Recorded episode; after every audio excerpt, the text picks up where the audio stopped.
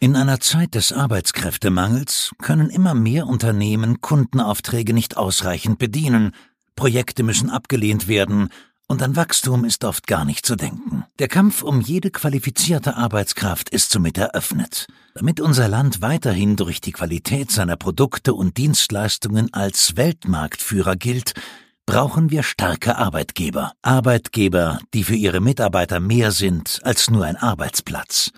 Wir brauchen Top-Arbeitgeber. Denn wer Top-Arbeitgeber ist, hat immer genügend Bewerbungen, bringt Mitarbeitende schnellstmöglich in die Produktivität und bindet diese emotional an sein Unternehmen. Die Fair Family macht Unternehmen zu Top-Arbeitgebern und hilft ihnen genau diese Ziele zu erreichen. In diesem Podcast teilen sie ihre Erkenntnisse aus über 4000 Beratungen, damit auch du eine starke, attraktive und stabile Arbeitgebermarke aufbaust. Ein herzliches Willkommen zu dieser Folge. Mein Name ist Randolph Morino Sommer. Ich bin einer der beiden Geschäftsführer und Gründer der For Family und in dieser Folge geht es um das Thema Führung von Mitarbeitern, Learnings aus dem Militär. Ich selbst war zehn Jahre bei der Marine als äh, Offizier, die letzten äh, sechs, sieben Jahre auch äh, tätig. Ich bin 2004 auf die Gorch Fock gegangen, auf das Segelschutzschiff, habe da angefangen, äh, ja, bei den einfachsten Tätigkeiten, Deckschrubben in die Segel hochgehen, das Schiff. Das habe ich dann zwei Jahre gemacht, bevor ich in die Offizierlaufbahn tatsächlich rein bin. Ich weiß, was bedeutet, hart zu arbeiten an der Front vorne und wirklich voranzugehen. Und es gab halt damals eine Sache, die mich so ein bisschen genervt hat auf, auf dem Schiff, wo ich war, auf der Gorch Fock. Und zwar war das einfach das Thema, dass die potenziellen oder zukünftigen Offiziere, die da waren, die ich dann erlebt habe, dass ja einige von denen nicht so charakterstark waren und äh, ich mich dann entschlossen habe, selbst in die Offizierlaufbahn zu gehen, um vorbildlich Offizier zu werden und das Thema Führung, um es auch besser zu machen. Als ich dann das, äh, das Militär verlassen habe und in die zivile Wirtschaft gegangen bin oder in die freie Wirtschaft, habe ich dann natürlich das, was ich im Militär gelernt habe, nie vergessen. Ich habe bin vier Jahre zur See gefahren, habe Schiffe in den Einsatzvorbereitungen begleitet, habe mitbekommen, wie das Militär, vor allem die Seefahrt auch funktioniert und die letzten drei, dreieinhalb Jahre auch äh, ausgebildet. Das heißt, ich habe auch Vorgesetzte ausgebildet. Ich habe da eine sehr, ich habe da sehr, sehr, sehr, sehr viel gelernt, was natürlich heute in unsere eigene Unternehmenskultur einfließt und was ich auch mitgeben möchte, auch an dieser Seite, äh, an dieser Stelle. Und ich habe einfach gemerkt, weil ich auch mit vielen jungen Unternehmern zu tun habe, die halt diese Erfahrung nicht haben, wie viel Probleme es gibt, wenn man einen äh, bestimmten Führungsethos einfach gar nicht in sich hat und äh, ja, bestimmte Prinzipien auch nicht berücksichtigt. Also, warum das Militär erstmal? Man kann halten von dem Militär, was man will.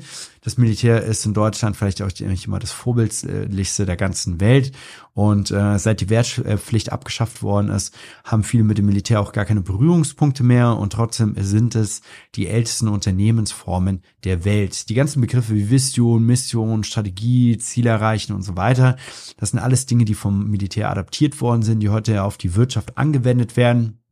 Und in der Wirtschaft hat man natürlich mit diesen Dingen einen ganz, ganz anderen Hebel. Und äh, dieser andere Hebel, der dementsprechend dort angesetzt wird, führt natürlich zu ganz anderen Ergebnissen als äh, im Militär. Das Militär kann keine überragenden Leistungen in irgendeiner äh, Stelle bringen, während ein Unternehmen äh, Deutschland komplett verändern kann oder hervorstechen kann mit seinen Sachen. All das kann das Militär nicht auf diese Art und Weise, weil die äh, Produkte und äh, die Dienstleistung, die das Militär letztendlich bietet, von niemandem so richtig eingekauft und konsumiert werden kann. Also es ist nicht jetzt so massentauglich, was da hinter den Kulissen passiert. Aber das Militär gibt es schon seit vielen, vielen, vielen Tausenden von Jahren und äh, wurde in der Antike schon entwickelt. Dort saßen schon äh, Leute zusammen in Hierarchiestufen, die sich Gedanken darüber gemacht haben, in Gremien, die schon alles Mögliche an Problemen dementsprechend äh, auf dem Tisch hatten, dass sie gelöst haben. Das heißt, die militärische Organisation hatte ja in der Spitze in Deutschland so um die, ich glaube, 280.000 Soldatinnen und Soldaten unter sich. Und bei so viel Mitarbeitenden, was es nun mal auch sind, muss man sehr klar führen, Richtlinien drin haben. Es muss alles wirklich geklärt sein. Und ich kann mich daran erinnern, als ich beim Militär war, da war alles in irgendwelchen Vorschriften und Erlassen geklärt, wirklich jede Kleinigkeit, bis hin dazu, dass wenn der Soldat in das Wasser hineingeht und äh, äh, ihm das bis zum Bauchnabel reicht, er selbstständig mit Schwimmbewegungen anfängt, sich fortzubewegen.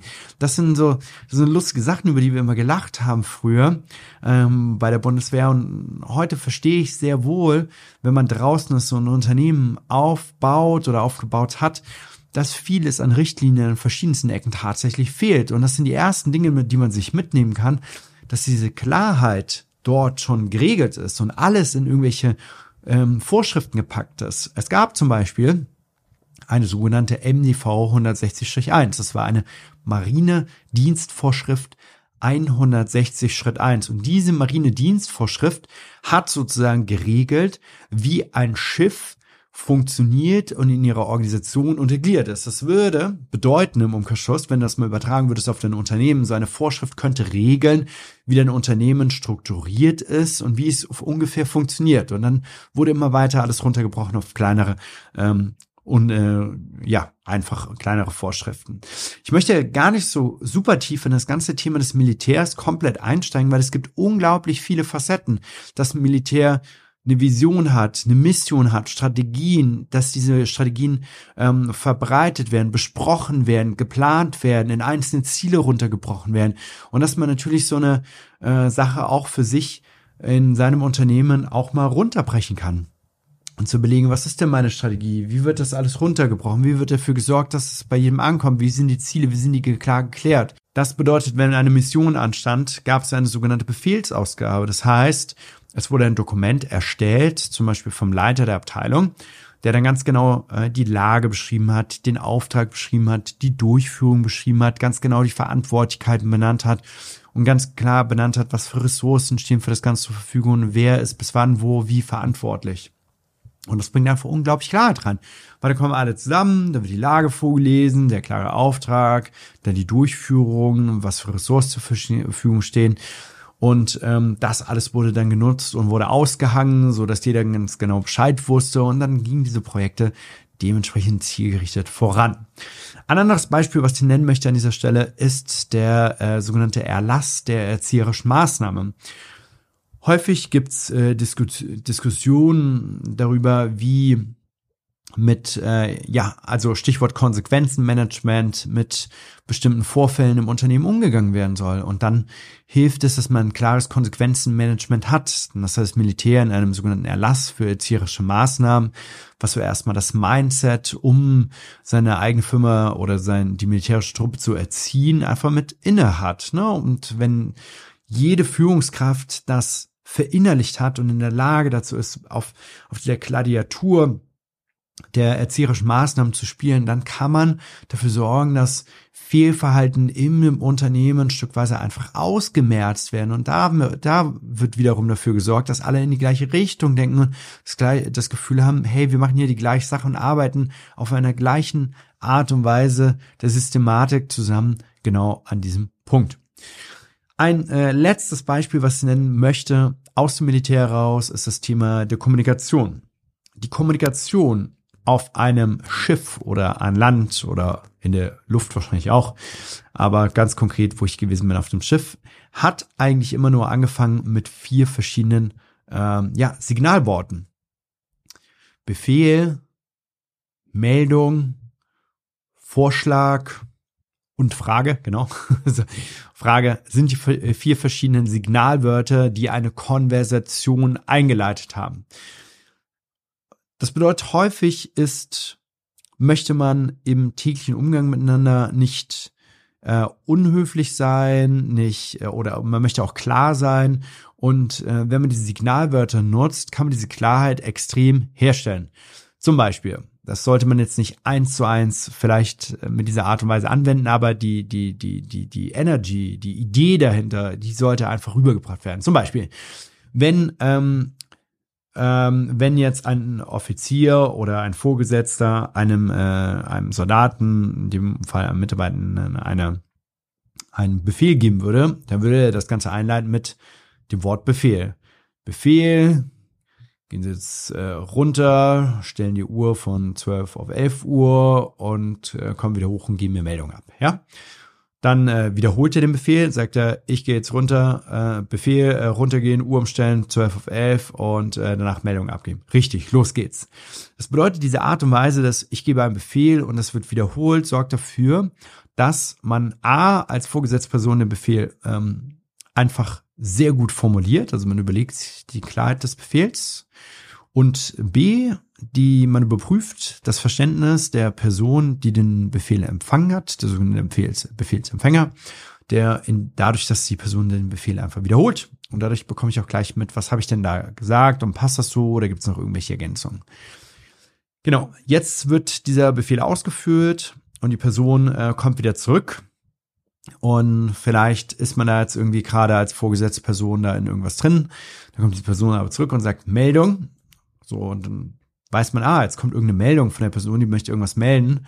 Und dann meldet die Person zum Beispiel, ähm, habe Uhr von 12 auf 11 Uhr äh, umgestellt. Okay, danke, wegtreten. Also so, man gibt den Befehl raus, der Befehl wird wiederholt, wird ausgeführt, wird gemeldet. Oder jemand äh, gibt eine Meldung ab, Meldung, äh, hier stimmt irgendwas nicht. So, man, man gibt einfach das Ganze mit rein, mit einer klaren Sache, was ist das jetzt gerade? Eine Meldung ist halt nur eine Informationsübergabe. Also man Befehl, man hat die Meldung. Dann gibt es zum Beispiel ähm, die Frage, ja. Man läutet etwas ein mit Frage. Jemand erzählt etwas und ich sage Frage dazu. Frage. Das ist ganz klar. Jetzt folgt einfach eine Frage und das sorgt für ganz viel Klarheit, diese Einfachheit. Dass man, weil die gegenüberliegende Person weiß auch, ah, jetzt kommt eine konkrete Frage dazu und ich muss irgendwie dazu antworten. Und dann geht es darum, dass eine Konversation an dieser Stelle mit Frage eingeleitet wird. Also man hat Befehl, Meldung, Frage und das letzte ist der Vorschlag. Nehmen wir mal an, eine äh, vorgesetzte Person sagt jetzt, was zu tun ist, also gibt sozusagen Befehl aus, ne? Dann ähm, ist da un manchmal Unklarheiten bei den äh, Mitarbeitenden jetzt, ja, ich habe irgendwie eine Frage oder was nicht richtig verstanden oder ich habe da eine Idee, wie das vielleicht anders gemacht werden kann.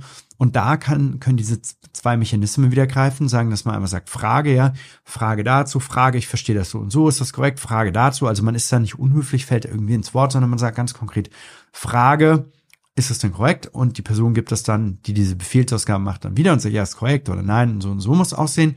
Und jetzt habe ich zum Beispiel als Mitarbeiter äh, Person habe ich einen Vorschlag oder eine Veränderung oder irgendwas, was anders gemacht werden kann, dann kann ich ja keinen Befehl reingeben, ist auch keine Frage, ist auch keine Meldung, es ist ein Vorschlag. Ich sage einfach, äh, ich habe noch einen Vorschlag dazu. Aha, Vorschlag, das und das und das.